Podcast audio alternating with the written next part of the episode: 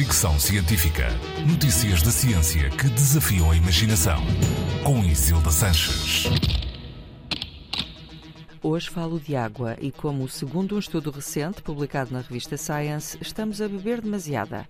Uma equipa de investigadores japoneses do Instituto Nacional de Inovação Biomédica, Saúde e Nutrição concluiu que a recomendação de 8 copos de água por dia pode ser excessiva para a maior parte das pessoas e estar a contribuir para o desperdício de um bem cada vez mais escasso.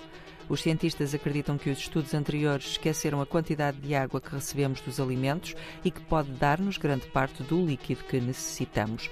O estudo analisou a quantidade de água ingerida por mais de 5.600 pessoas de 23 países, com idades entre os 8 dias e os 96 anos.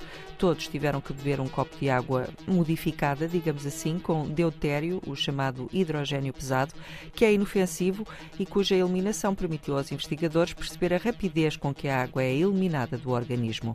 Os resultados revelaram que isso depende muito da idade, género, atividade física e meio ambiente quem vive em climas úmidos e quentes a grandes altitudes, atletas e grávidas ou mães que amamentam, por exemplo, precisa de beber mais água.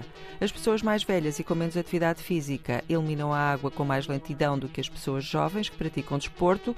Já os recém-nascidos eliminam 28% da água no organismo por dia, por isso precisam de beber mais.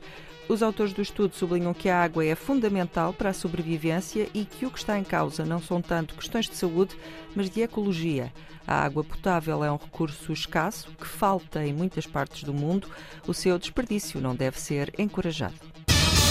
Fricção científica.